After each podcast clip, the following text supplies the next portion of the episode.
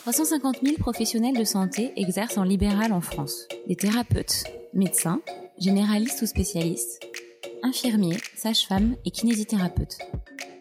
Des soignants qui ont fait le choix et le serment, altruistes et généreux, de s'occuper des autres chaque jour en toutes circonstances. Parmi les 85 000 kinés libéraux en exercice aujourd'hui, on retrouve des jeunes et des moins jeunes, des installés en cabinet de groupe ou en solo, des assistants et ceux qui ont fait le choix de voguer de remplacement en remplacement pour explorer des horizons différents.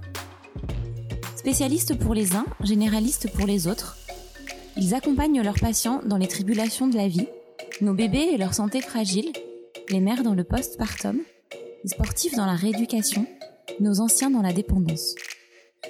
Chaque jour et sur tout le territoire, ils écoutent les mots de leurs patients avec pour objectif de les apaiser.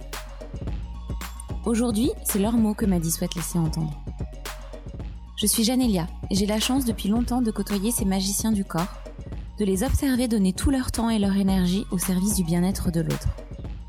Je mesure ma chance d'avoir été accompagnée, tantôt pour des entorses à répétition, tantôt pour une sciatique récalcitrante, tantôt pour une rééducation post-accouchement. À mon tour, je souhaite leur donner un coup de pouce, celui de pouvoir s'exprimer et s'entraider dans l'exercice de leur profession. Je suis Camille et j'aime me dire que je vis dans un pays où l'accès aux soins, et notamment aux mains expertes des kinés, est encore accessible à tous. C'est une chance, il faut que ça perdure. Je suis convaincue que donner la parole à ces professionnels de santé, c'est contribuer à acter la nécessité absolue de leur travail et leur donner l'importance qu'ils méritent dans l'espace public. Je suis Lola et je suis kiné libérale depuis 6 ans.